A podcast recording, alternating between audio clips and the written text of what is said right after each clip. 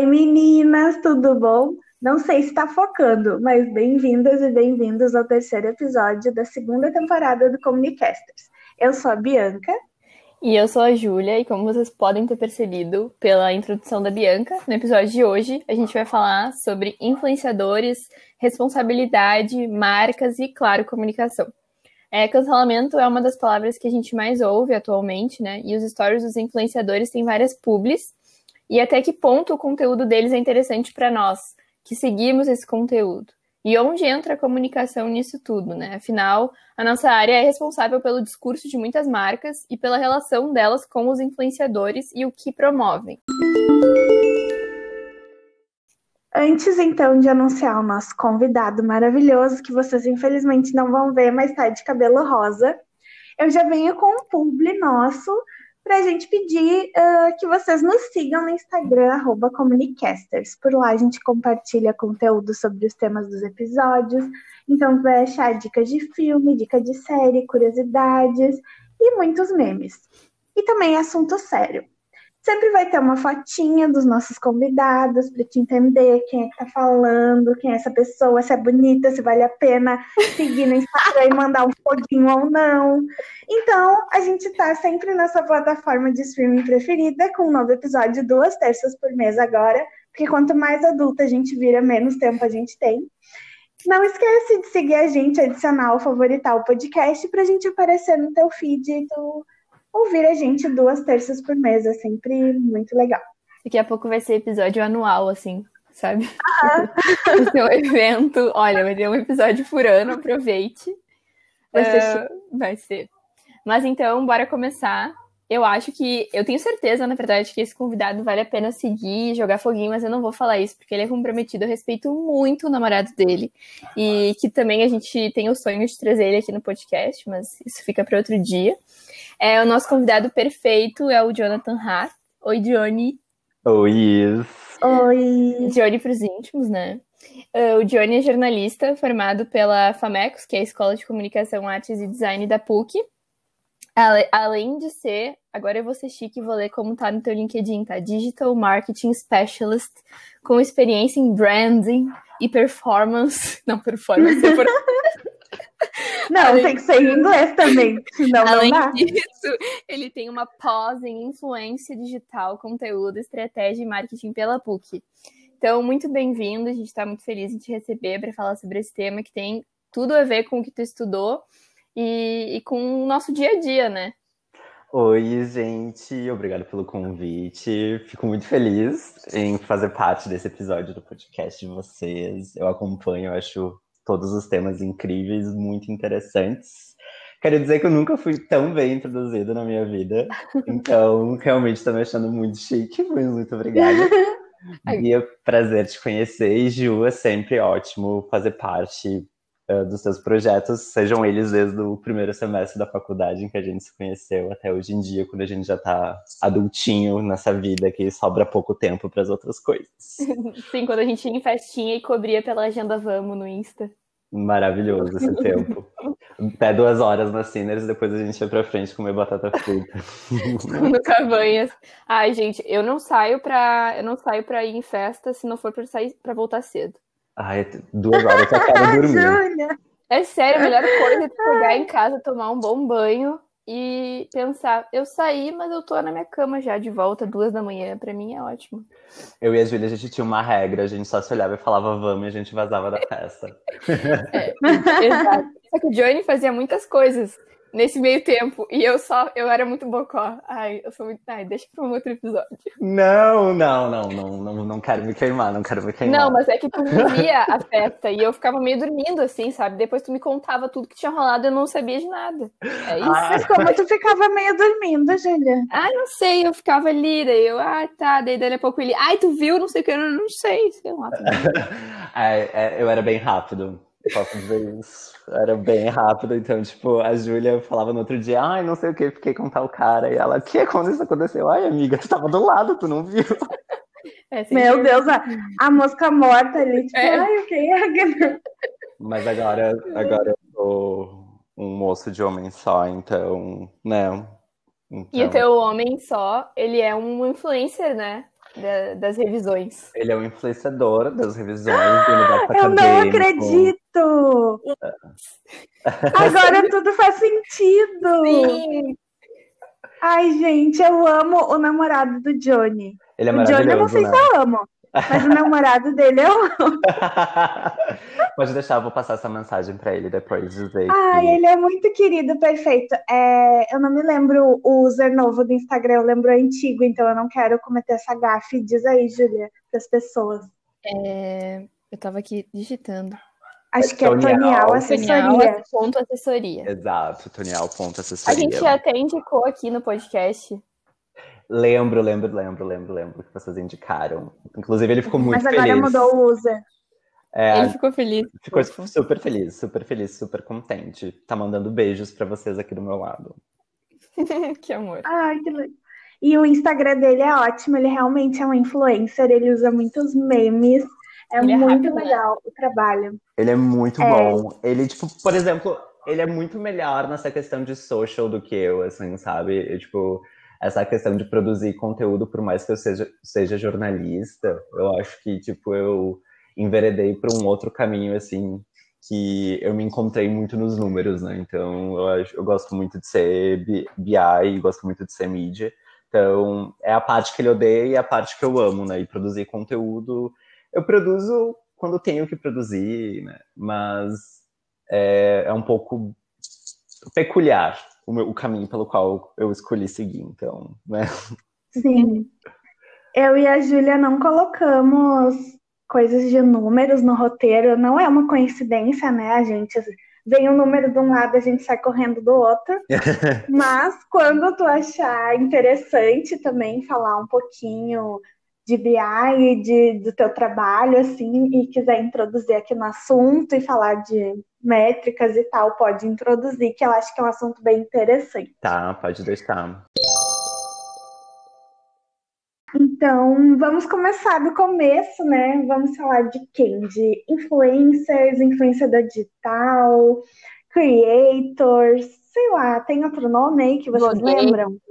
Youtubers, É. Instagrammers, TikTok, TikTok. Olha, ele veio com tudo, ele des- desceu com todos os. Vloggers também. Temos aí vários nomes, né? Mas acho que o que abarca. Bom, eu gosto de creator, mas não é todo mundo que é um creator, né? Mas enfim, essa é uma discussão para depois também. É, ela é uma ocupação recente, né? Que cresceu com a ascensão das redes sociais. Mas, na verdade, a gente já tinha ah, pessoas que influenciavam as outras e principalmente eram as celebridades, né? Na TV, enfim. E agora a gente vê esses influencers da internet também ganhando espaço, onde a gente só tinha celebridades, ah, assim, mega famosas, ah, e eles estão na TV, estão em outdoors, em filmes, em séries, propagandas e realities, por exemplo. Inclusive, falando em reality, vai ter outro BBB, e quem quiser um episódio novo sobre BBB, por favor, ir na DM. E a pessoa que tá ouvindo Uma o pe- episódio, ela já sabe a lista, né? A gente vai saber amanhã. A eu lista- não tô tão por dentro, eu tô de férias de eu tô, tudo. eu tô bem por dentro. Amanhã sai a lista do BBB e segunda começa, tá? Mas vocês que estão ouvindo já sabem a lista e já até começou o programa, já teve até eliminado pra quem tá ouvindo. É, co- como você sabe, a gente aqui está sempre alguns anos atrasado no podcast, mas vocês nos amam, então é por isso que vocês ouvem, porque não tem outra explicação. Não, mentira, o episódio é bom. Tá, uma pesquisa aqui que a gente separou do Ibope Inteligência mostrou que 52% dos internautas brasileiros, ou também navegadores da internet, seguem influenciadores digitais nas redes e metade afirma que se sente realmente influenciado em relação aos produtos e serviços que essas pessoas, né, essas personalidades, acabam indicando ou sendo pagas para indicar nessas plataformas. É, e tem uma, uma questão que eu acho que é a primeira que a gente pode abordar, que é o trabalho da comunicação, né? Nós três, enquanto comunicadores, é, em relação aos influenciadores, né? A gente vê uh, que as agências de comunicação se adaptaram a esse novo mercado bem rápido, as agências de comunicação que atendem marcas. E o grande desafio, uh, do meu ponto de vista, é que diferente de uma propaganda, que, sei lá, eu vejo a Fátima Bernardes anunciando para, eu não sei se é a Seara ou é a Sadia, mas anunciando ali para a marca, é, logo ela é some. Acho que é Seara, né? Logo ela some. Mas tu viu que não funciona muito, né? Porque a gente não sabe mais. Exato, já é a grande prova. Mas é que no Instagram, tipo, se eu vejo uma pessoa anunciando um produto, em seguida eu vou ver, sei lá, o filho dela e depois ela opinando sobre a vacinação. É uma relação bem mais próxima, né? Bem mais íntima. E, e, isso acontece também na TV, claro que eu me reconheço, ou alguém que faz alguma merda é cancelado, sai da TV também, mas de uma forma bem menos instantânea, né? Então eu queria já lançar esse assunto aqui na mesa, que não tem mesa, mas uma mesa que a gente imagina que, que tenha, como comunicadores de uma marca, no caso, nossos colegas que trabalham em agências, por exemplo, como é que a gente encara tudo isso, assim, como é que vocês enxergam isso? Eu acho que trabalhar com influenciadores hoje em dia já não é tipo uma alternativa, né? É meio que todo mundo faz. Mas eu acho que enquanto marca, assim, uh, acho que tu tendo essa visão da marca, acho que tu precisa muito olhar também para a conversa e para o conteúdo do influenciador, sabe? Não é só olhar para o número de seguidor, mas é olhar justamente. Uh, a Júlia falou uma coisa muito interessante, que é essa relação de proximidade, né? E é uma coisa que vem lá das celebridades, essa relação de proximidade de fã com celebridade, porque uh, a pessoa se identifica, a pessoa se projeta, e isso tem muito a ver se a gente for aplicar hoje em dia para os para os seguidores nas redes sociais, é uma coisa que eles vão lá, eles interagem porque eles partilham desse mesmo interesse do segmento do influenciador, né? Então, as pessoas seguem porque elas estão interessadas em ouvir as dicas do influenciador ou porque uh, elas gostam da pessoa, gostam do estilo. Então, eu acho que, tipo, as pessoas seguem os influenciadores uh, de acordo com várias pesquisas, assim, que a gente consegue enxergar no mercado, assim, é porque justamente eles estão interessados em ouvir o que eles têm para falar. E outras razões, elas podem incluir, então, essa sensação de proximidade, que nem a Júlia falou, ao acompanhar a rotina dessa pessoa, a possibilidade de interagir quando houver, assim, o interesse e o cumprimento de expectativas, né, que são pautadas por interesses pessoais. E eu acho que hum, é uma coisa que para quem não sabe, o meu TCC da pós foi sobre justamente a influência da Kylie Jenner durante a pandemia, né? Se eu tinha como objetivo ver se essa influência cresceu, se essa influência diminuiu. E eu li sobre essa questão da confiança, que a relação de influência ela se estabelece quando tem confiança, e a confiança a gente vê justamente nas interações. Então eu fiz toda essa volta, toda essa contextualização, na verdade, justamente para falar que uh, é nas interações que a gente vê realmente se tem a relação de influência, né? Então, acho que enquanto marca, a tua responsabilidade é alinhar os valores da tua empresa, uh, uh, o perfil da tua marca com o conteúdo que o influenciador ele, ele faz, ele produz, e justamente ver se esse conteúdo realmente tem influência sobre os seguidores dele, se não é, se ele não está falando com as paredes, se não é uma base comprada, né? Porque a gente sabe Sim. que tem muitos seguidores aí que compram uh, um grande volume de bots, de fakes, de contas fakes. E Sim, eu... sempre me pergunto quando eu vejo o número de seguidores até que ponto todo, aquel, todo aquele pessoal tá ali, né? Exato, exatamente. E, se eu não me engano, teve uma época em que o Instagram ele fez uma limpa de seguidores. Sim. E dentre essa limpa de seguidores, muitas influenciadoras famosas perderam um grande volume assim, de seguidores. Se eu não me engano, dentre elas estava a Gabriela Pugliese. Ah, ela tá perdeu uns 500 mil seguidores, eu acho, talvez. Alguma coisa assim.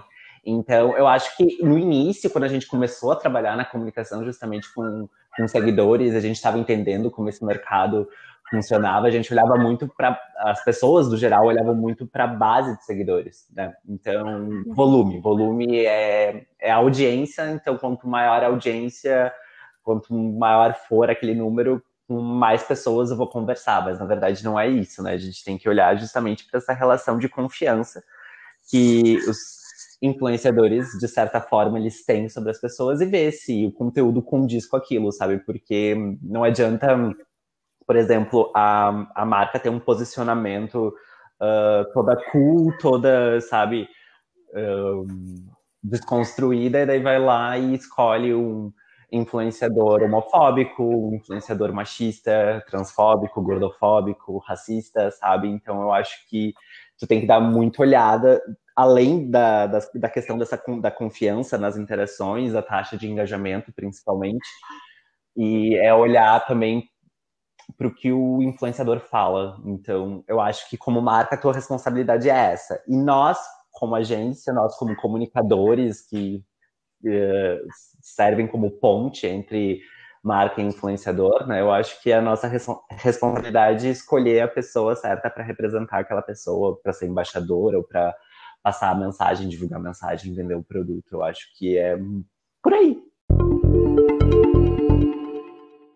Acho que isso que tu falou do volume é interessante, porque uh, tem também essa onda dos nano-influenciadores, né? Que cada vez são mais buscados e eles têm um número menor de seguidores, vamos dizer assim, mas eles têm seguidores muito focados em alguma coisa, tipo o Instagram Bonita de Pele, da Jana. Uhum. Ela tem 300 mil seguidores, eu acho. Sério? Eu mas aí, eu acho que é, é, agora a minha internet está assim, ó, um fio massa. Mas eu nunca vi, aqui, mas eu nunca vi, eu só achei mesmo, porque eu conheço Sim. muito, né, daí. É 322. É, eu lembro que ela fala, uh, assim, quando ela está, fala, está falando sobre influência, ela fala, não, se tu quer contratar, sei lá, a Rafa Kalimann para falar do teu protetor solar, tu pode, tu vai ter volume. Mas eu tenho aqui 300 mil pessoas que estão interessadas em pele, tipo, em alguma coisa para o rosto, que se engajam com isso, enfim. Então, também tem isso, né, do, dos pequenos uh, influenciadores, vamos dizer assim. E a questão que eu acho que diferencia os influencers do, das celebridades, né? Como eu falei, que era antigamente.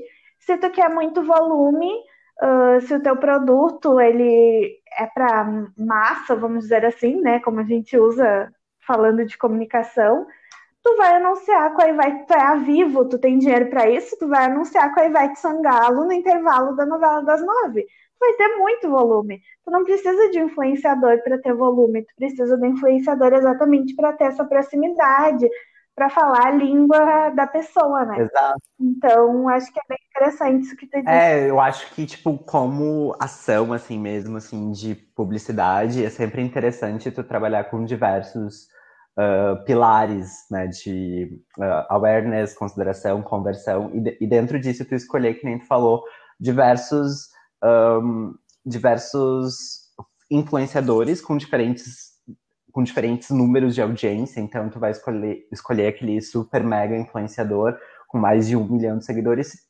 para gerar awareness, né? Gerar reconhecimento de marca. Vai escolher um, um, um micro influenciador que tem de 10 mil até 100 mil seguidores, justamente para focar nessa parte de conversão, ou até um nano influenciador que tem menos de 10 mil seguidores, para justamente conversar com uma audiência mais local, né? Então, esses influenciadores com base de seguidores menores, eles têm uma, um poder de conversão muito grande, né? Então a gente, principalmente na, uhum. em todas as agências assim que eu trabalhei, que são três, eu acho, no total, uh, a gente sempre usava muito nano e micro influenciadores para focar em conversão, porque eu não lembro qual é que foi a influenciadora que fechou a parceria com uma marca e ela tinha muitos seguidores, muitos seguidores. E aí ela não conseguiu vender nem 10 camisetas. Daí, em contrapartida, teve uma.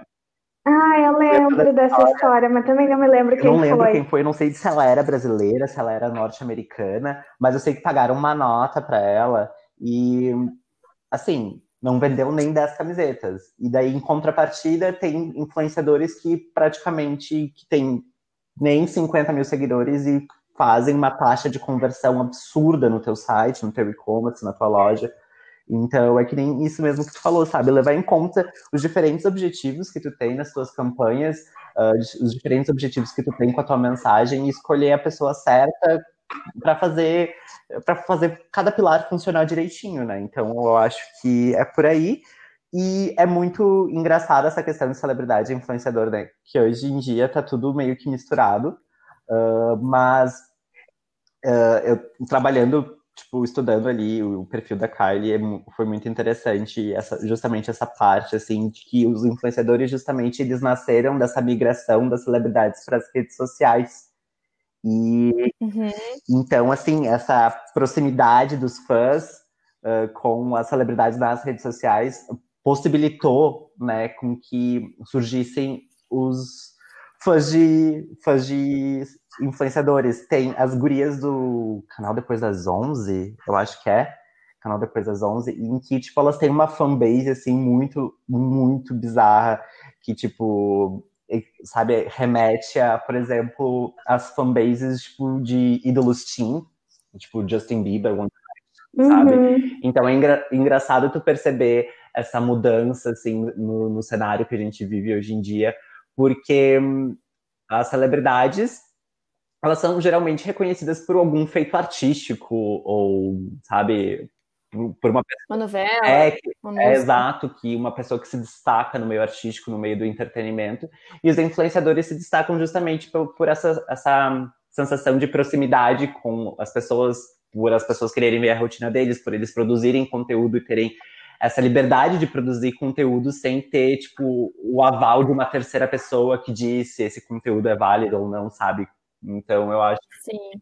Sim, dizem, é. né? Tipo, porque a gente sabe que no fundo tudo, quase tudo tem uma assessoria por trás, tem alguma coisa, né? Não. E também tem a. Agora que tu falou isso, a Kéfera, por exemplo, ela. Eu acho que ela é de uma marca.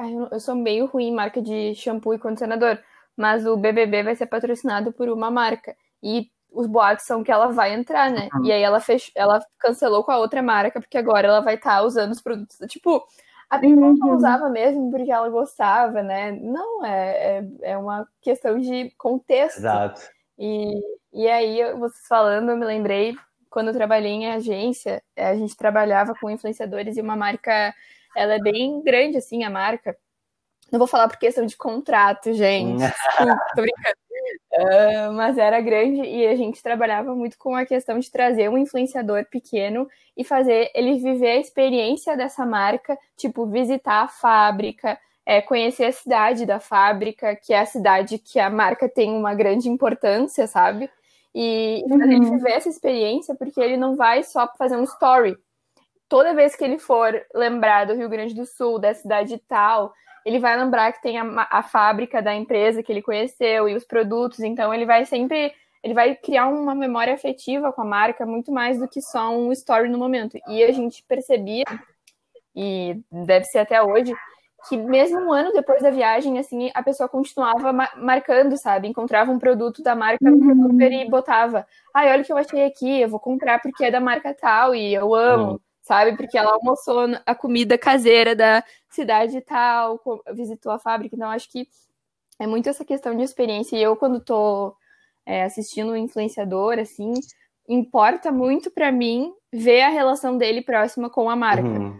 Eu até. Tem vários que eu, que eu sigo e que não são tão grandes assim, mas quando faz um public eu vejo que é pelo dinheiro, assim, eu fico, tá, precisou ali, né? Eu, talvez eu, eu acho que faria o mesmo. precisou. Chegou a conta de luz é, ali, ó. Mas, tipo, ah, sei lá, é uma marca mais neutra, mas que a pessoa não acredita tanto e ela faz ali por, sei lá, 20 mil ou mais até, né? Uhum. Tipo. E para mim, eu já fico meio assim, mas eu não deixo de seguir se eu sinto que ela tem relação genuína com outras marcas, sabe? Falando enquanto é, Júlia enquanto pessoa. Uhum. É interessante. É, eu acho. É interessante, falar, acho que isso que tu falou, Gil, porque isso que tu me falou me remete muito a essa, essa, essa, esse panorama que a gente tem entre os influenciadores que trabalham com a Samsung e os influenciadores que trabalham com o que eles usam na vida real, na verdade, é isso que eu queria falar, uhum. assim, né? E, por exemplo, isso que tu falou, tipo, de viver a marca, de viver a experiência da marca, me lembrou, tipo, do caso da Maísa, né? Em que ela é. Eu não sei se ela é embaixadora da Samsung ou garota propaganda da Samsung agora, não sei. Mas ela deixou de usar o iPhone para usar a Samsung. Então, tipo, eu acho que essa experiência de viver realmente com a marca, acho que ela é muito importante mesmo, assim, porque no final de contas tu tá pagando uma grana, então, tipo, tem que ter essa, essa, essa relação que tu falou de proximidade com a marca, com o produto da marca, tem que viver essa experiência para trazer mais verdade mais confiança, né? Porque, tipo, se tu tá lá fazendo propaganda para Samsung, pro Galaxy S7, S8, sei lá qual número tá, e aí tu é visto pelos teus seguidores usando o iPhone, qual é, que é, qual é que é a credibilidade que tu vai passar, sabe? E eles vão lá olhar, né? Tipo, vão lá no Twitter olhar por onde foi feito Exato. o tweet.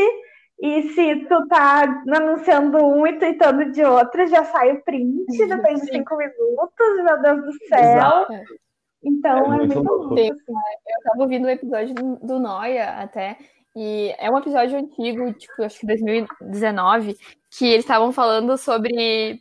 Acho que era sobre moda. E aí estavam falando sobre blogueiras de moda. Uhum. E sobre umas blogueiras que a gente sabe que são ricas, e daí, do nada, elas estão fazendo uma publi de pote de marmita, sabe? Quando que ela vai precisar usar um pote de marmita? Ou sobre alguma coisa de casa e ela tá, tipo, toda maquiada com um roupãozinho assim no sofá, sabe? Falando, gente, esse beijo aqui é maravilhoso. Para, não é tu que tem que estar tá fazendo essa propaganda, tu nem usa, sabe? Uhum. Tu tá aqui, ó, pleníssima. Uhum. Então fica meio fake, né? Tipo... Muito fake. E é uma experiência, assim, pessoal que eu tenho, tá? Tipo, aqui é Jonathan falando enquanto usuário. Ah, aqui é o Jonathan. Aqui é, é, aqui é o Jonathan falando enquanto usuário de redes sociais.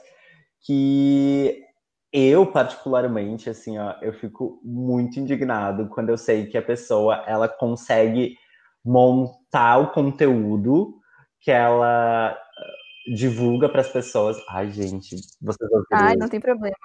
É o Big Fone, é o Big Fone. É comida? É comida. Faltou, faltou uma. Eu tô pedindo comida aqui.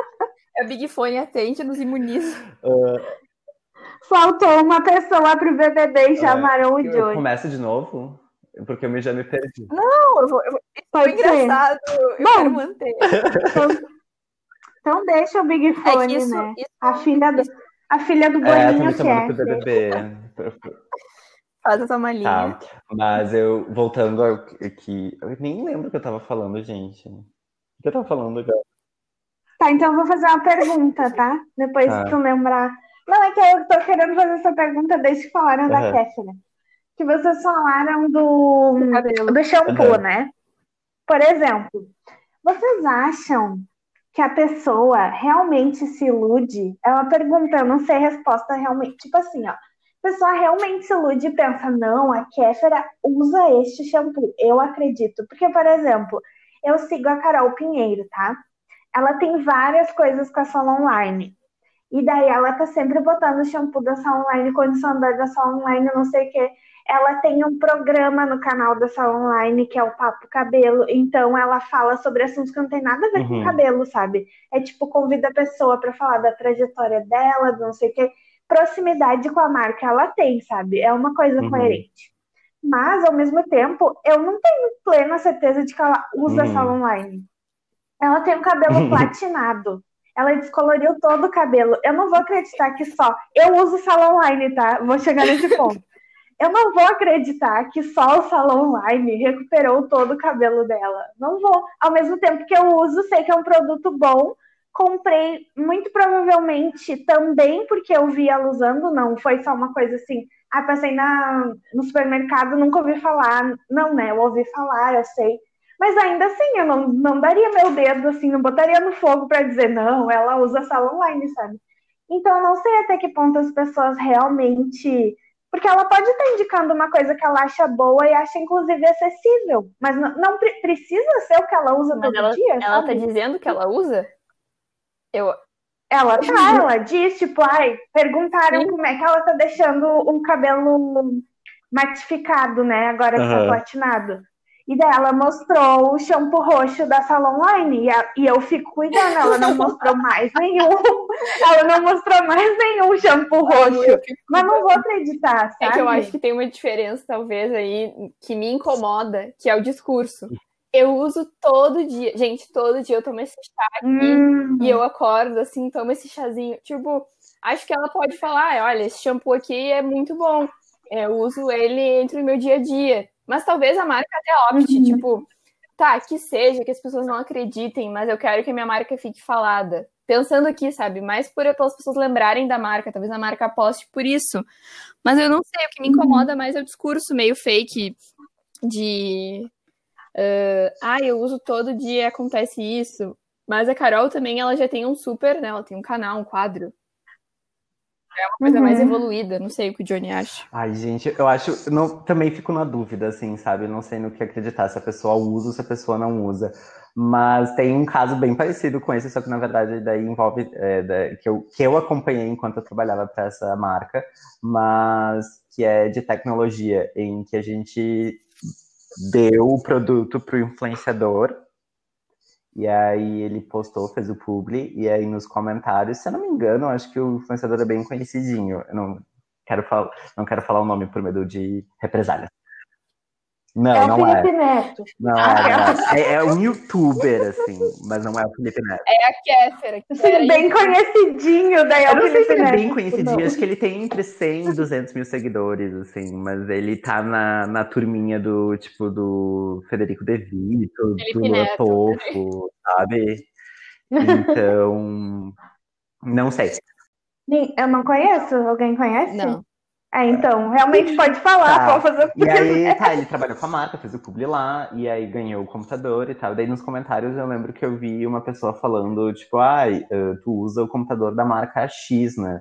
Não usa esse computador. E daí ele, eu lembro que ele respondeu, ué, se o computador for bom, por que eu não daria uma chance para esse computador, sabe? Uhum. Então eu não sei no que acreditar quando tem esses casos, assim, real, assim, tipo, eu acho que eu vou muito na onda do, da Júlia também, assim, do tipo, ai, eu uso todos os dias. Hum, não sei. Tipo, eu uso todos os dias o mesmo uhum. shampoo, mas tu, sabe? Não sei se tu usa todos os dias.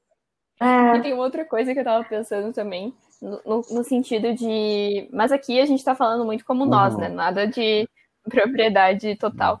É, sobre, sei lá, comida e nutrição. Para mim fica muito claro quando o assunto é comida, nutrição, alimentação, porque eu eu vou na Nutri e ela me fala o que é real e o que não é, sabe? E a grande parte das coisas que eu vejo no Insta não é real sobre exercício, sobre comida. Uhum. Então, para mim, ali fica fake. Claro, tu, a pessoa, é, tu que eu digo influenciador, tô falando diretamente contigo, que posta exercício todo dia, 10 da manhã, 11 da manhã, 2 da, tarde, 3 da tarde, e toma um remédio e tal. Óbvio que o teu corpo talvez fique assim, né?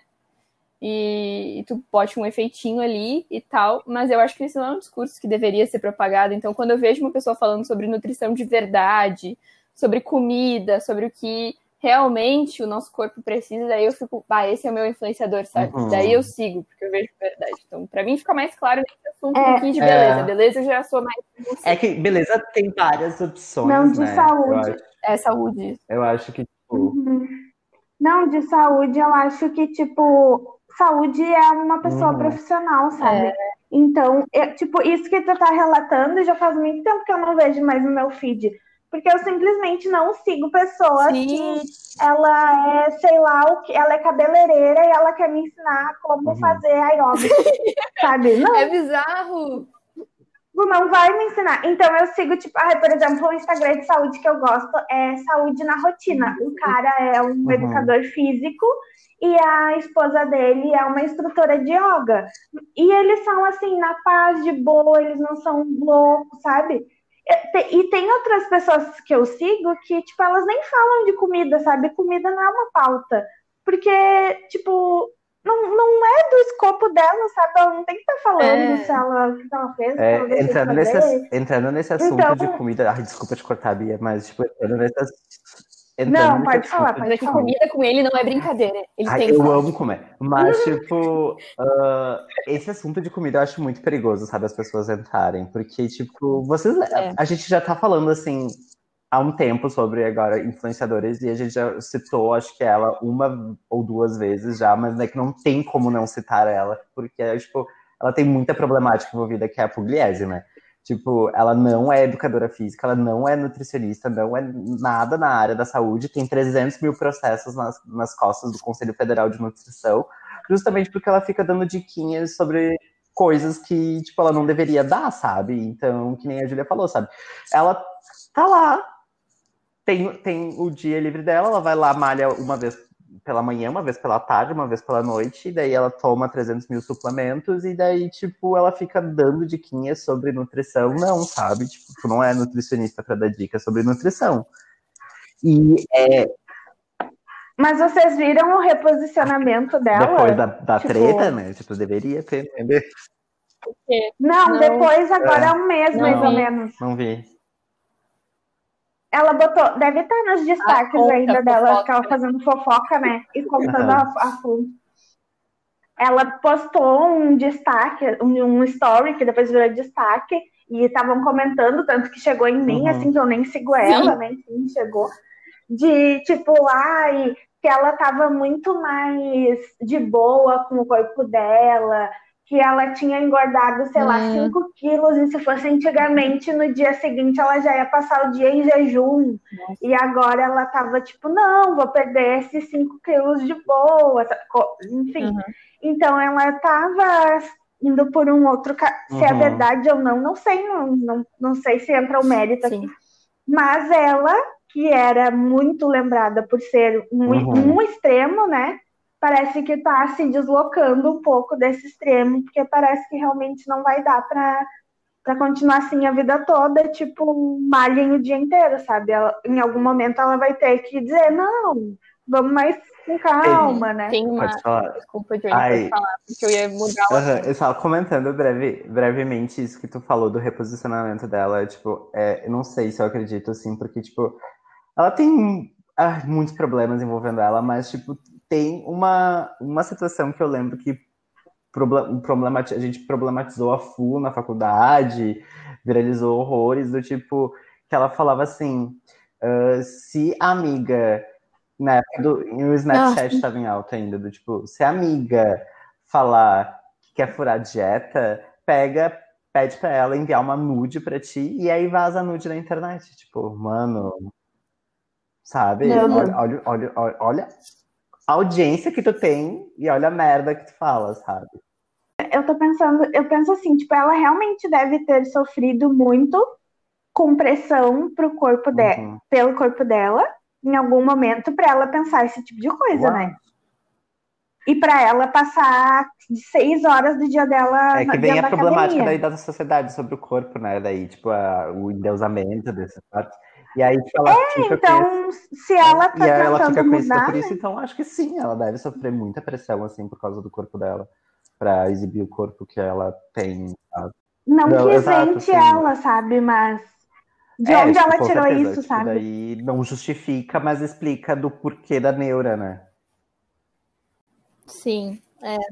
É, e de talvez agora ela tá tirando informações de outros lugares, ou não, é. ou é uma jogada, tem né? Uma, uma sei, um não. discurso que eu vejo em alguns influenciadores, eu sempre é, penso, poxa, que legal, que é quando a pessoa ela se dá conta, e a gente ouve alguns falando em podcast, como é, o que eles dizem impacta os seguidores. E aí eu vejo que esse influenciador ele tem uma certa responsabilidade. Uhum. Porque quando a pessoa nem reflete sobre isso e nem fala sobre isso, eu já fico tipo, uhum. tipo, tá. E ela voltou tripazia morta, uhum. né? Voltando nela.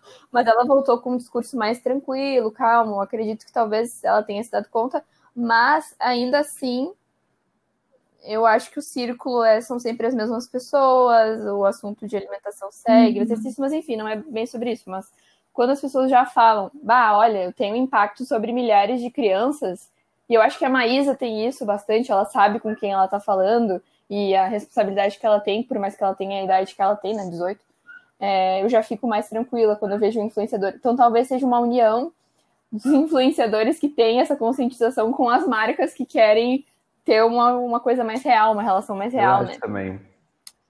Uhum. E outra coisa que eu me lembrei, mas não tem muito a ver assim com o influenciador, mas uma coisa importante da marca com o consumidor é lembrar que todos os consumidores são potenciais influenciadores desde Exato. sempre, né? Tipo, eu não recebi nenhuma, nenhum conteúdo de pentes de influenciador, mas a Bianca tem e ela me indicou e eu comprei. Tipo, na mesma hora, sabe? que eu fui ali e comprei porque ela me disse é muito bom e eu comprei. Agora aparece, claro, para mim várias coisas, eu me dou conta que eu já estava sendo impactada. mas foi porque ela usou e gostou. Uhum. Então, no final das contas, o que se tu quer vender, tu tem que ter um produto bom. É, o maior influência é o boca a boca, né? Sempre. Então, gente, uh, acho que de novo, né, a gente vai falar aquela palavra com P, que é pandemia, mas já teve gente vacinada, então agora a gente está um pouquinho mais feliz. Tem um site que é super legal para quem fala, quem quer saber sobre influenciadores, que é o YouPix, e a CCO é a Bia Granja, também tem os conteúdos legais no LinkedIn. Ela também comentou um pouquinho assim para uma matéria da Folha sobre como uh, foi o comportamento dos influenciadores durante a pandemia, né? Tipo, não podia mais viajar, vlog de viagem, coisas assim, ai, alegria, felicidade. E como eles tiveram que também ter um cunho mais social, mesmo sendo uma profissão que basicamente, tipo, anuncia isso aqui para eu ter conversão, sabe? Então, ter que juntar isso com um propósito, construir um propósito e tirar o foco da exposição de produtos. E aí ela falou assim, que o influenciador viu que depois de o mercado se retrair, ele estava no centro da comunicação das marcas e mudando o tipo de trabalho dele, que antes era de receber e expor o produto para então gerar conteúdo de fato. E, e agora teve essa ressignificação, né? De por que, que a pessoa cria aquele conteúdo, uh, qual é o papel dos influenciadores com a comunidade, uh, question se questionando, né? Muitas pessoas assim questionando, ai, tá falando isso aí sobre felicidade, coisas positivas e a gente na uhum. merda, sabe? Então, os influenciadores estão selecionando mais e as pessoas estão mais exigentes e tudo tem que ter propósito e parece que também está ficando cada vez mais difícil fazer um publi, né? Uh, não só, acho que isso talvez fique, né? Não, não seja uma coisa de pandemia. Acho que isso pode Eu ficar acho que assim. É, fica porque casa muito com a, uh, esse cenário que a gente tem da nossa geração, em que a gente procura marcas com um propósito, né? Então, acho que agora a gente não está somente buscando marcas com propósito, mas também está indo atrás de influenciadores com propósito, sabe? Eu, por exemplo, não vou consumir conteúdo de um influenciador que votou no Bolsonaro.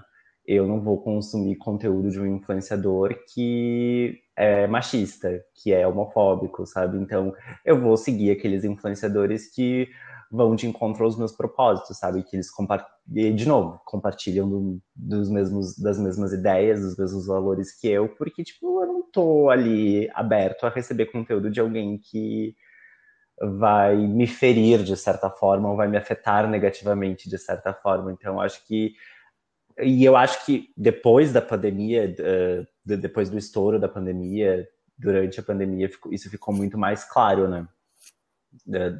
Essa relação de influenciador, conteúdo, Sim. marca.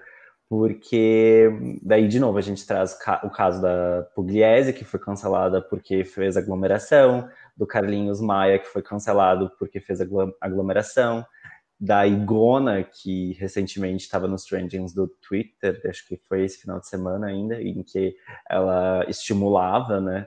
Uh, ela fazia com que as pessoas se aglomerassem, né? Influenciava as pessoas a se aglomerar. E agora tá com, contraiu o coronavírus e tá no hospital com dificuldades respiratórias. Então, eu acho que a pandemia fez essa filtragem por nós, assim, de certa maneira, sabe? Uh, a gente também viu uh, novos influencers, vamos dizer assim, né? Que foram as pessoas, tanto jornalistas quanto cientistas, divulgando a ciência de. Ah, o Atila, né? Aquelas. Uh, não, mas realmente eles tomaram um lugar de, tipo, virarem mais importantes no feed das pessoas do que a outra uhum. blogueira que fala uhum. de shampoo, né? Uh, e espero que as pessoas continuem se importando com isso e, e seguindo pessoas que divulgam a ciência, porque realmente eles têm um super propósito no que eles fazem, né? Eles nem precisam forçar a barra para isso. Eu tento, eu, eu quero ser esperançosa, assim, positiva, mas eu já acho que como todos nós já tive decepções com o brasileiro, então eu não sei o que vai acontecer, assim, uhum. eu, às vezes eu acho que quando as pessoas estiverem a maioria vacinadas, assim, e as pessoas já estão vivendo normalmente, né, hoje, sem uma pessoa vacinada no Brasil e as pessoas estão vivendo normalmente. Não sei, assim, até que ponto, mas espero que, que melhore, assim. Acho que nós melhoramos e nos demos conta e tomara que vários influenciadores tenham se dado conta também, né? Eu acho também acredito nisso, espero que eles tenham se dado conta, embora a gente saiba que alguns não tenham se dado conta, que muitas vezes aquele discurso, ah, eu me arrependo, vem só depois do depois do cancelamento na internet, mas um, é, isso acho que fica muito claro para mim o papel social, justamente, que a gente não tem mais espaço para certas coisas na sociedade, sabe? Então, quando um influenciador vai lá e e, e estimula a aglomeração e tipo é a favor da aglomeração contra sabe as recomendações da OMS isso acaba influenciando as outras pessoas porque tipo tu vai ter lá as pessoas que interagem contigo tu vai ter entre aspas os teus fãs né e aí elas vão estar tá lendo aquilo, vão estar tá ouvindo o que tu tá falando e, obviamente, elas vão seguir o, que tu tá falando de certa maneira, porque, tipo, muitas pessoas seguem, né, justamente pra, porque elas querem acompanhar a tua rotina e elas se identificam e se projetam em ti. Então, é, eu espero que esse papel social esteja mais evidente e que as pessoas tenham mais consciência depois da pandemia Sim, eu acho que até esse é o gancho para o final do, do, do, bloco, que seria o futuro dos influenciadores. Talvez seja esse o futuro, né? Que já começou, o futuro já começou, uhum. música da Globo. Mas talvez seja esse, assim, a gente fica tentando adivinhar qual vai ser o próximo aplicativo e coisas do tipo. E, na verdade, o futuro cada vez mais humano né, tecnológico, mas cada vez mais humano. Não adianta a gente ser tão é. tecnológico, tecnológico, e cada vez mais fica claro que tu precisa ser humano, sim. Tipo, o que o Johnny disse, eu vou ver um influenciador fa falando alguma merda de preconceito, um follow na hora, não tem uhum. mais espaço para isso, entendeu? E o que importa é a mensagem, né, também, tipo, não, não importa se vai ter TikTok, é. Instagram, uhum. aplicativo XY, a mensagem vai ser uma dancinha ou vai ser um post escrito, mas vai ser sempre a mensagem, né? Então, as tendências de aplicativo, coisa assim, na verdade, o que importa na comunicação é, tipo, é o que é a mensagem. Que, independentemente de qualquer plataforma, o que fala, que nem a gente tá falando aqui, é a mensagem que a gente falou, Bia, é o conteúdo relevante, eu acho. E isso me lembra muito uma coisa que uhum. eu vi no, numa aula que eu tive na pós, que é a tendência do slow blogging, que é tipo menos quantidade, mais qualidade, uhum. sabe? Vou aceitar menos publis, mas vou fazer publis relevantes. Então eu acho que entra muito também naquela questão do slow fashion, sabe? Uh, não, te, não pegar uh, re, uh, marcas de fast fashion que, tipo, a cada mês mudam de coleção, mas, tipo, peças de qualidade que durem mais, que tenham em vista com um propósito meio ambiente, sabe? Protegendo o ecossistema, protegendo o planeta e tal. Então, acho que isso é uma tendência real, assim, que nem a gente estava falando, de tu, no teu conteúdo, colocar esse papel social mais em voga, de tu aceitar aquilo que realmente é relevante para ti e eu tenho um exemplo, que inclusive foi minha professora na pós, que é a Vanessa Muskopf. Muskopf, uhum. isso. Uh, ela começou como uma musa fitness e, inclusive, ela é jornalista formada pela Famecos também. Ela começou como musa fitness, começou escrevendo para o blog, para um blog, o blog dela, começou a ganhar muitos acessos e depois foi para o Instagram. E eu fui morar em São Paulo, dela começou a ser conhecida justamente por causa do, da, do estilo de vida dela, uh, pregando, sabe, esse lifestyle mais fit e tal. Fit. E aí, com o tempo, eu acho, eu não lembro exatamente o que, que aconteceu, mas com o tempo ela foi se reposicionando, sabe? E demorou muito tempo para ela. Uhum assumir que tinha engordado. Justamente, daí entra também, a gente pode retomar aquele link da Pugliese, que sofria pressão, corpo que possivelmente pode sofrer pressão por causa do corpo dela, porque é, é a imagem dela que ela vende lá, né, no, no perfil dela. E ela demorou muito tempo para assumir que tinha engordado. E ela reposicionou a, a, marca dela como influenciadora no Instagram, revelou que tinha engordado e, e a, ao revelar isso, ao fazer esse reposicionamento, ela começou a justamente falar sobre aquilo que importava para ela, a fazer públicos realmente relevantes para ela. E com isso, justamente, veio uma perda de seguidores, né, por causa desse reposicionamento dela, que eram pessoas que acompanhavam ela justamente por causa dessa vida fit. Mas eu acho que aí é que tá a, a, virada, sabe? Tu pode. É tranquilo tu fazer um reposicionamento se tu mostra a verdade com aquilo, sabe? Tu tem que trazer verdade, tu tem que trazer confiança. E ela fez esse reposicionamento e agora ela é conhecida justamente por pregar essa mensagem de body positive, sabe? E ela ganhou um prêmio em 2019 como influenciadora uhum. gaúcha do ano, eu acho que foi ou trazendo de novo o papel social, de, de novo trazendo aquilo que a gente estava falando antes, tipo, de consumir conteúdo que vai de encontro ao que a gente acredita, ela se posicionou contra o Bolsonaro durante as eleições de 2018 e ela perdeu muitos seguidores por causa disso. Mas ao mesmo tempo, daí é que entra essa tendência para o futuro que a gente fala, sabe? A tendência de conteúdo de qualidade relevante para as pessoas que realmente acreditam, sabe, em ti. Então, mas ao mesmo tempo em que ela per perde seguidores, ela ganha, sabe? Ela perde de um lado, ganha de outro. Então, acho que é sempre essa, uhum. esse equilíbrio que a gente pode é, ter no futuro. É uma criação de comunidade também, acho, né? Não sei se dá para chamar assim, porque eu vejo cada vez mais os, os, os perfis uh, se posicionando e dizendo, tipo, eu posso me posicionar aqui, não importa uhum. se aqui eu estou falando de cabelo. Exato. Tudo é político, inclusive o meu cabelo, inclusive sei lá o quê. E se eu defendo o feminismo, ou se eu defendo o aborto, ou sei lá o quê, é o que eu defendo. E eu também tenho o direito de ter uma comunidade de seguidores que goste do que eu gosto e que entenda do que eu estou falando. Então, porque ninguém quer postar uhum. uma coisa é, e sair tipo... brigando nos comentários, né? Exato. Se não e gosta é desse, muito que a gente tem outro. que analisar também essa, essa, de novo essa relação, sabe, do tu vai lá, tu é um influenciador de, de esquerda que, que tem um posicionamento político claro de esquerda e aí vai lá, por exemplo, e faz um publi pra van. Qual é que vai ser a tua credibilidade? Ao mesmo tempo, uma empresa que tem um posicionamento político de esquerda e aí pega lá um influenciador de direita, ou que tem um, um comportamento preconceituoso então, eu acho que é justamente de novo, sabe?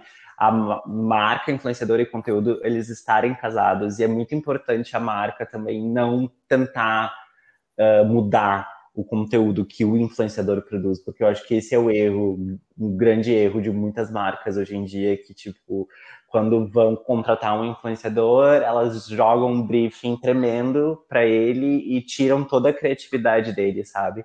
E eu lembrei uma coisa que eu queria ter comentado antes, mas acabei me esquecendo, que era, eu acho que eh, isso traz muita verdade para o influenciador, eh, demonstra mais essa relação de confiança, essa relação de influência que ele tem, se, por exemplo, ele é visto ou insere o produto de que ele tá fazendo publi no dia a dia dele, sabe? Sem ter aquela foto super ultra mega produzida, sabe? Uhum. E acho que o exemplo da Vanessa, que, que eu citei antes, é muito disso, sabe? Porque os conteúdos dela, tu via que, tipo, não eram super ultra mega produzidos, sabe? E ela não era super ultra mega sarada antigamente, mas um, ela levava uma vida fit e mostrava conteúdos, assim, tipo, que ela inseria no dia a dia dela. E eu acho que quando o influenciador, por exemplo, sei lá, no caso de, do segmento de do segmento alimentício, por exemplo, se uma marca vai lá, contrata um influenciador e ele vai lá e faz ele mesmo uma receita, eu acho que traz mais verdade, é um conteúdo muito mais interessante do que, por exemplo, uhum. postar uma foto na piscina de biquíni com focando no é, tipo, focando no com uma maionese no, na bolachinha recheada, tá ligado? Então, eu acho que. É. Eu vi a Rafa Kalimann fazendo uma receita com Hellmann's, por isso eu lembrei. Tipo, não faria o mínimo sentido a Rafa Kalimann, assim, super só come uhum. salada e toma desinchar, né, Julia? ela lá com um pote de maionese na frente dela fazendo uma pose, mas ela fazendo uma receita fazia sentido, porque no próprio BBB, onde ela foi mais exposta, ela fazia bolo e não sei o quê. Então, realmente, tu pode usar aquela pessoa, né? Mas não precisa ser daquele jeito tradicional, sempre, sei lá, no caso dela, posando uhum. de biquíni e segurando o negócio, criativo. né? Falando Dá pra na... ser criativo, realmente. Real, realmente. nossa, nossa. Ainda bem que tu vai ter a chance de eu editar depois.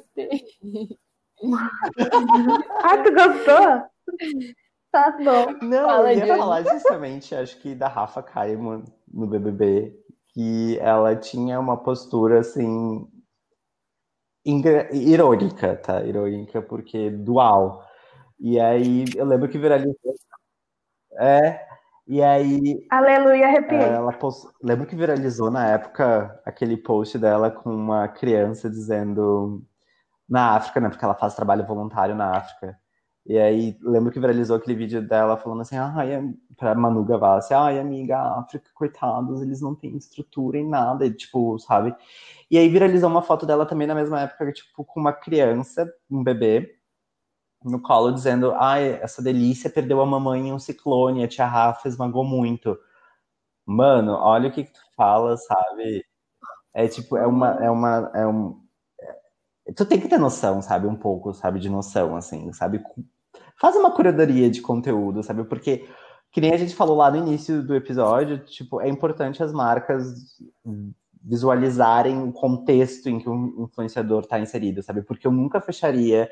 Se eu tivesse uma empresa e eu teria um posicionamento bem definido, mas e eu fosse ver essa publicação da Rafa Kalimann, eu rompia contrato na hora, sabe? Porque isso, tipo. Mas acho que hoje em dia, tipo, eu entendo tudo que tu disse, tá? Mas uhum. pensando de uma forma capitalista, eu acho que hoje em dia as marcas que estão aliadas com ela não tem problema uhum. nenhum em relação a isso, assim, não vejo mais, sabe? Na época eu lembro que, uhum. que teve o burburinho e tudo, mas agora eu, tipo, tem marcas enormes com ela e eu não vejo não, é, é, repercussão eu negativa, vejo repercussão sabe? negativa, mas, Porque... por exemplo, daí tem, ela fez outra polêmica, teve outra polêmica envolvendo ela, ela ela esses dias, que é uh, o, o áudio da, uh, da Mari Ferrer no, na audiência dela, que ela dublou e colocou no TikTok. Mentira! É, então, sabe, por mais que com aquela situação específica uh, não Deus, estivesse dando tá. problema agora, tem essa polêmica ali que está envolvendo ela recentemente, aconteceu. Eu cancelaria uhum. contrato se eu fosse a marca, sabe? Porque, tipo, uh, eu, eu tento e tu viu se teve caíram matando em cima dela, né? ela teve, postou tipo... até uma retratação na, nas redes sociais dela, não lembro em qual rede social ela, ela postou, mas... Gente, mas quando é que ela foi é, é, é, Desculpa, é, é complicado. Não, é foda? Foda, é foda, porque, tipo, não, pode tem que ter noção, sabe? Eu acho que tanto a marca tem que ser verdadeira com ela mesma, quanto o influenciador tem que ser verdadeiro com ele mesmo. Então, tipo assim, olha para o contexto, sabe? Tipo, e que nem a gente falou antes, não tem espaço para certas coisas, sabe? Tu é uma figura pública, talvez não é uma celebridade, mas tipo, tu é uma figura pública, muita gente te segue, então cuida com o que tu fala, sabe? Hum, eu acho que é, é, é complicado. A notícia que mais bombou, na verdade, que eu vi na época da Pugliese era 14 marcas rompem com Gabriela Pugliese. Tipo, não era o absurdo da situação, o absurdo tava ali, mas o, o uhum. Nego do Borel é a mesma coisa. A notícia que sai sobre o absurdo, né, de um homem em um relacionamento abusivo, um homem sendo abusivo no relacionamento, é. Olha só, foi tão estrondoso que essa marca eh, rompeu com ele. Então, acho que é nesse sentido, né, de, do barulho que faz mais quando Exato, a marca porque rompe. afeta a imagem da marca, né? Então, daí a marca vai dizer, ai, não tem nada a ver com isso é mais pela é. marca do que pela pessoa, às vezes parece. Porque é pra pessoa que o que pesa uhum. é que falam, tipo, ah, perder um contrato de um milhão. Mas pra, eu lembro que a Coca-Cola uma vez teve algum, algum público com alguma pessoa e caíram uhum. em cima da Coca-Cola mais do que da pessoa, né? Então. Mas é que eu acho que também Bom, essa questão por exemplo, do posicionamento do influenciador, ou o que, que ele fala, tipo, sem cuidar, no caso, né? É, é importante, de certa maneira, não só por causa da repercussão com as marcas. Claro é que a gente está analisando, falando sobre perspectiva de comunicadores, né? Mas a gente não pode deixar também de ver a perspectiva da recepção que essa mensagem é, tem no público, né? Porque, afinal de contas, o que faz o influenciador ser um influenciador é uhum. é essa relação de confiança que tem com o público, é o público, né?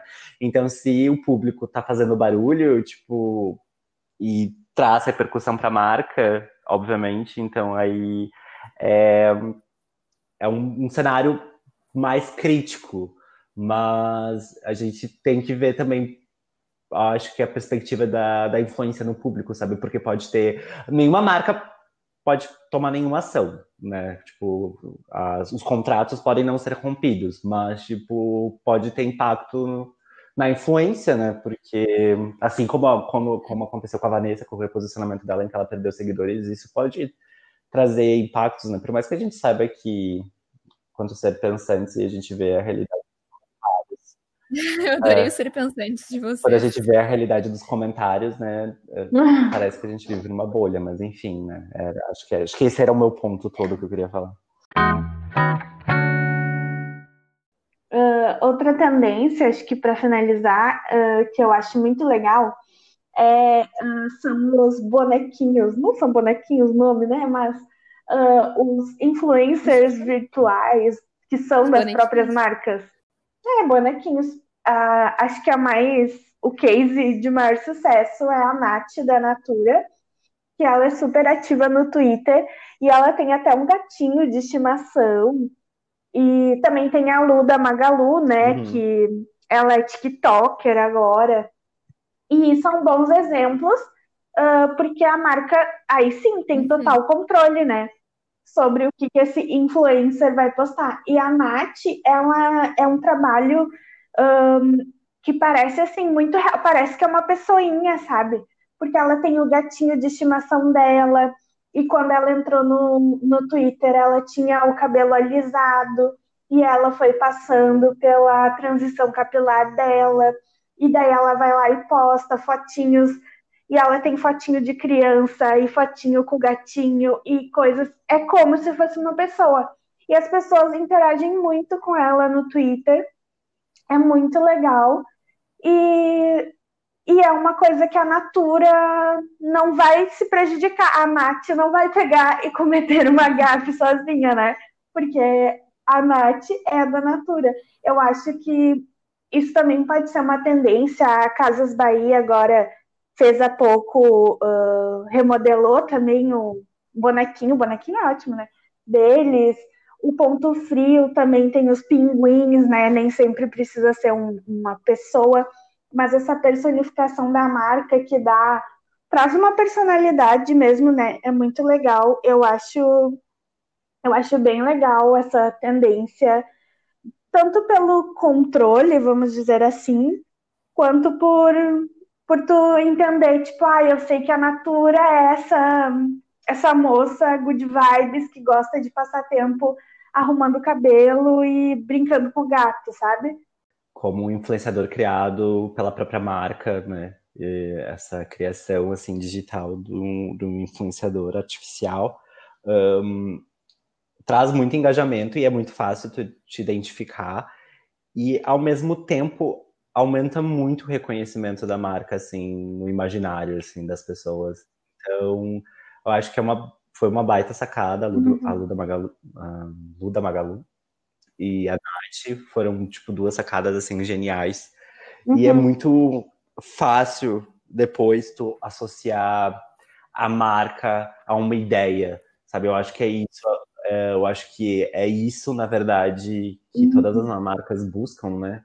tipo, associar o teu produto a uma ideia, trazer, por exemplo, quando tu fala em homo, tu, quando fala de sabão, em foto, sabão de lavar roupa, tu pensa em homo, sabe? Ou quando tu fala em amaciante, tu pensa em comfort. Eu acho que essa uhum. ideia, justamente, sabe, no final das contas, de toda a marca. Eu acho que quando tu faz isso, além de tu trazer, ter muita influência sobre o público, trazer muito engajamento em termos de redes sociais, é, o, o aumento da lembrança da tua marca no dia a dia do usuário fica muito mais uh, forte, né?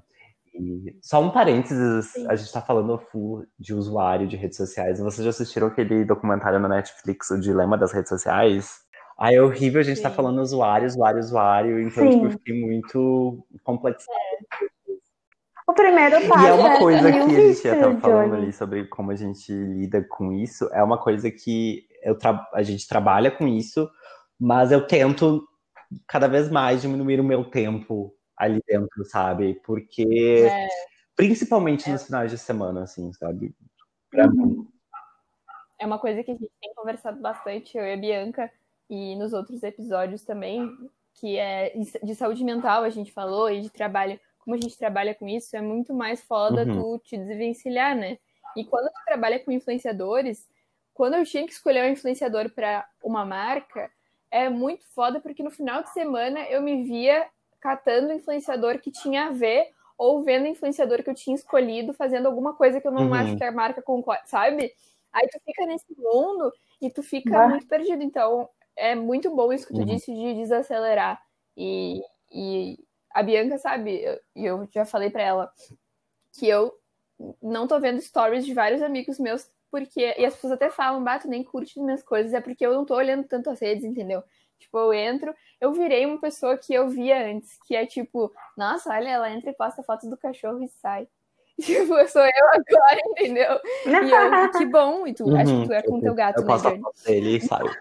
Mas isso dá um alívio muito grande, porque tu, tu percebe mais a tua própria vida. Tipo, tá legal até eu ver o filho da fulana que é fofo e tal. Mas eu não quero saber o que ela tá comendo agora, porque eu vou comer e depois eu vou ver o que eu vou fazer, entendeu? É, quando eu tava vendo Chega. o roteiro do, do episódio do programa, uhum. eu vi que vocês colocaram umas recomendações de, tipo, umas dicas de propriamente influenciadores que vocês seguem. Uhum. Eu fiquei pensando, gente, quem é que eu sigo de influenciador? Porque eu tomei uma decisão esses uhum. tempos. Um, eu sempre sofri muito com depressão, ansiedade, sempre tive problemas muito fortes de autoestima. Então, eu ficava. Eu entrava no Instagram e eu ficava comparando a minha vida, sabe? Do tipo. Ai, olha, olha aquele cara. Olha o tanquinho daquele cara. Ai, olha, olha onde aquela blogueira tá, sabe? Ela tá na Itália, tá tomando café, tá, tipo, no desfile da Gucci e eu tô aqui passando trabalho, tá ligado? Então, tipo, então eu ficava comparando o tempo inteiro a minha vida com aquilo.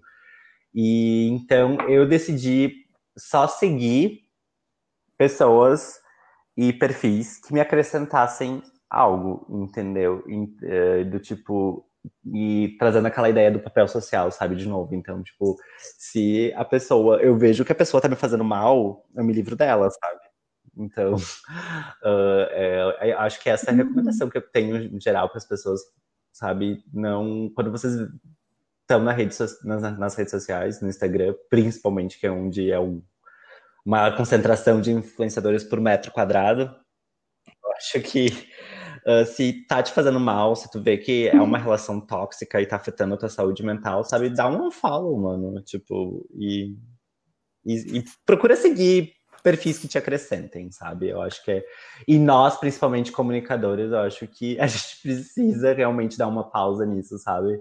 Do tipo, Uh, a gente trabalha muito com isso, muito, a gente sempre está envolvido nisso, então a gente precisa ter aquele ócio criativo, sabe? Então, tipo, se a gente fica o tempo inteiro conectados, a gente não a gente não tem aquele tempo para refletir ou uhum. tipo uh, pensar mais sobre determinada coisa que a gente precisa, sabe? Enfim, ter ócio criativo, é, na verdade é essa, o ócio ali é necessário, sabe? Acho que é, esse é o resumo do que eu queria falar.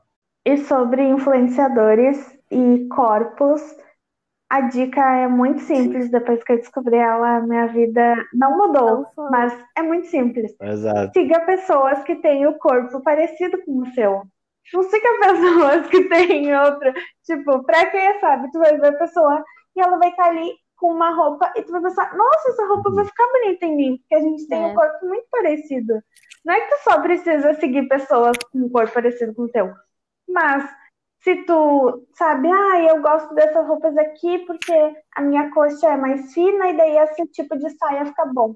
Aí tu vê a, a pessoa que também tem a coxa que nem a tua, tu vê a roupa, tu não vai pensar, putz, essa roupa aqui na minha coxa não vai dar, sabe? Então, assim, é tudo muito mais fácil, é tudo muito mais uhum. simples. E acho que corpo é uma das coisas que o Instagram mais bate ainda, né? Tanto que a gente falou muito durante o episódio. Acho que essa dica talvez a gente não se toque, porque a gente vai seguindo sempre as mesmas pessoas. A gente sempre bate na tecla da diversidade, né? Sempre bate na tecla da diversidade. E aí tu entra no teus, nos teus seguindo e tu vê que não tem diversidade nenhuma nos teus seguindo, principalmente dentre os influenciadores. E do caso do, do George Floyd, uh, eu percebi, e foi uma preocupação que eu tive, de como eu não seguia pessoas pretas, pessoas negras, sabe? Então eu fui atrás para justamente ter essa diversidade de conteúdo no meu feed e para eu saber mais sobre isso, porque cara, tipo, tu tem influenciadores LGBTs, tu tem influenciadores mulheres, tu tem influenciadores homens, influenciadores mulheres brancas, influenciadores mulheres negras, então acho que tu tem que ter essa diversidade justamente para tu ampliar os teus horizontes, né? E isso tu ter mais repertório, tu ter mais conteúdo no teu dia a dia. Acho que isso que tu falou é uma dica muito importante para as pessoas, sabe? Tipo, sigam e deem valor à diversidade, eu acho. Eu sei que tá na hora das diquinhas, mas só porque esse papo tá, tá muito bom, assim, porque ouvindo vocês, eu até esqueci que eu fazia parte por um segundo, porque tá bom esse podcast. Mas isso que tu disse, que eu me lembro, me lembrei de uma coisa que eu até comentei com a minha mãe esses tempos. Não foi com minha mãe, ai, não me lembro. Mas, inclusive, um beijo, mãe, que eu sei que tu ouve. E tá esperando a pizza comigo. Mas é agora a gente tem o poder de escolher como é que vai ser essa nossa bolha. Porque antes a gente tinha acesso uhum. a meia dúzia de programas na TV. Então, assim, o, o padrão era Paquita e, e, e, é isso que tem, entendeu? E, e aí tu vai aprender o que tá na TV. Agora eu posso uhum. construir o meu, o meu mundo do que é o que é o que eu quero. E aí é bem isso que tu disse, né, Bianca? Seguir pessoas parecidas com a gente, seguir pessoas diferentes da gente, é fazer o que a gente quer daquela rede. E até pessoas do, do, nosso próprio ciclo, a gente se perguntar, será que faz sentido para mim eu ver o conteúdo dela? É, talvez é, as pessoas sigam várias pessoas por conveniência de seguir. A gente estava até conversando isso, né, Bianca? De quem eu deixo entrar realmente nos uhum. meus, sei lá, melhores amigos. Melhores amigos uhum. é uma uhum. coisa muito, tipo, íntima, né? É uma coisa que eu vou postar e talvez abrir meu coração ali e, e eu não vou colocar qualquer pessoa porque talvez eu esteja me dando melhor com ela agora, entende? É, é, um, é bem complexo, assim, e, e eu acho fantástico isso da gente poder escolher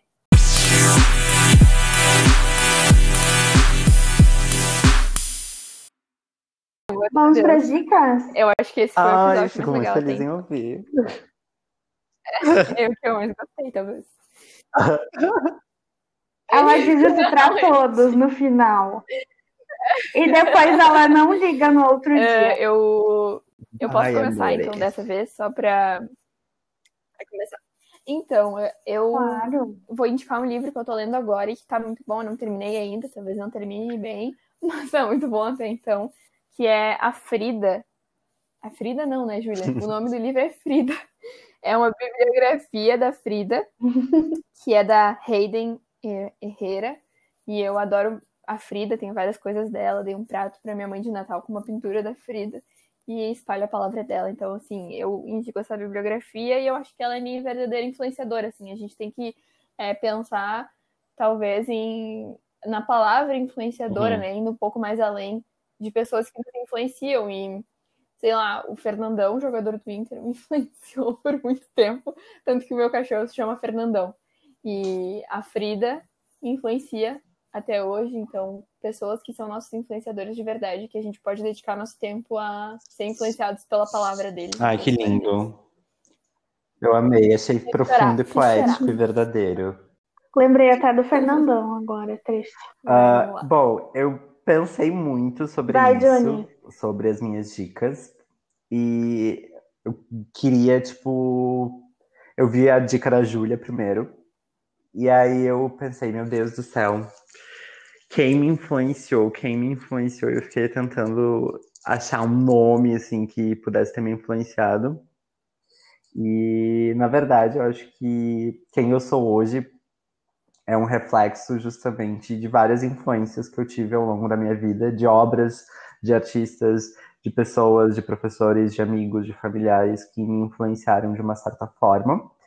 Mas como são dicas, uh, essa noção, essa percepção acabou ficando mais fácil para mim. Então eu resumi, eu tenho cinco dicas para dar para as pessoas de cinco influências que mais me marcaram ao longo da minha vida.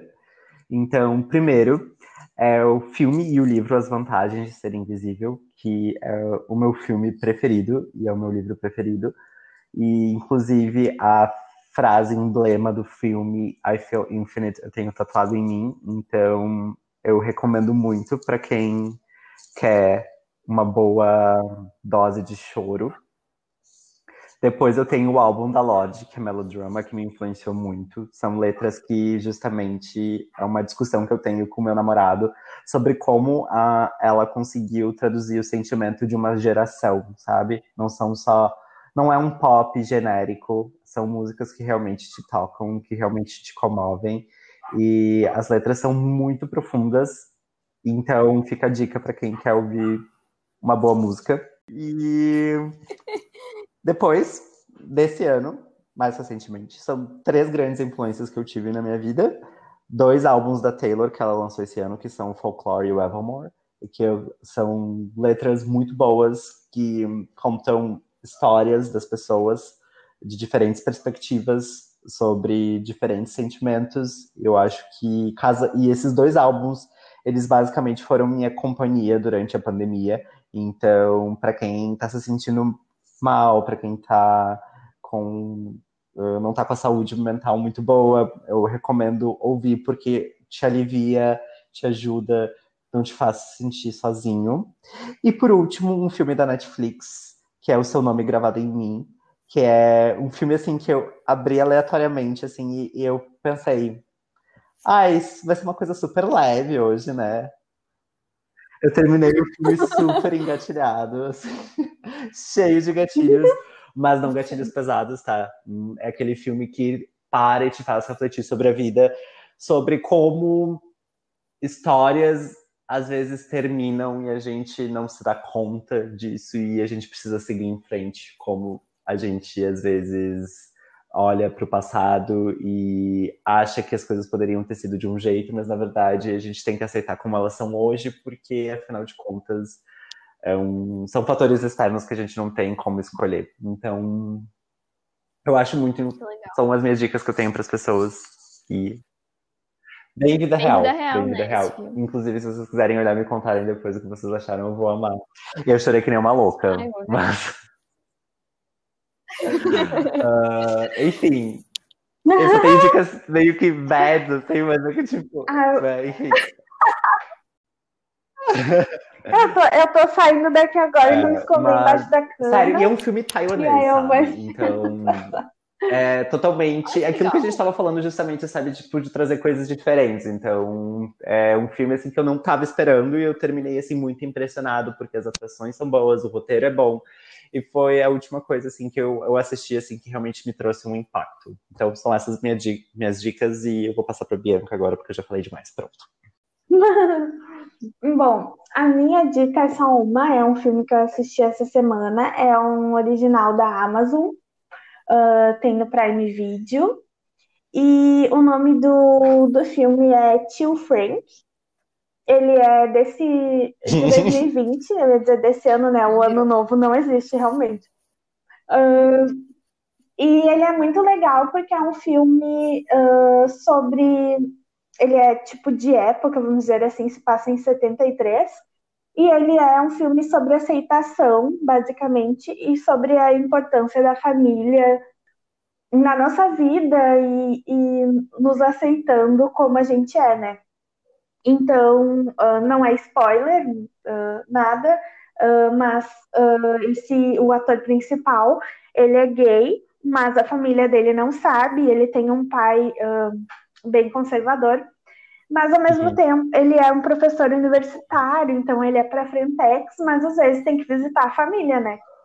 E ele tem uh, uma sobrinha que tem 14 anos, e um dia ele pega e fala para ela: Bah, tu tem que ser uh, quem tu quer ser. Uh, se tu tirar nota boa, tu vai poder sair daqui, tu vai poder viver a vida que tu quer viver, sabe? Tu não vai precisar ficar sempre aqui e tal. Só que aí, ao longo do filme, ele também tem que acabar provando que ele pode ser o que ele quer ser, mesmo que ele enfrente alguns fantasmas por isso, né? E tem a relação de tio e sobrinha, e essa, essa história mesmo de uh, evolução dele como pessoa. É um filme reconfortante, vamos dizer assim, Uh, e sobre como é importante tanto tu se sentir aceito como tu se aceitar também. Então vai tendo essa trajetória dele, uh, é bem legal. Uh, no, tipo, é um gatilhinho, mas, mas não é uma coisa que vai deixar ninguém assim muito triste e é bom para refletir e tudo. É, as atuações são bem legais, tem a, a menina que faz It, como é que é o nome dela? Sofia Lilis, uh, que é a sobrinha dele, né, no caso. E é um bom filme, assim, para assistir, uma boa narrativa, é bem legal. Ele traz questões muito, muito boas e eu adorei, assim, o original da Amazon, assistir. Netflix, que se cuide.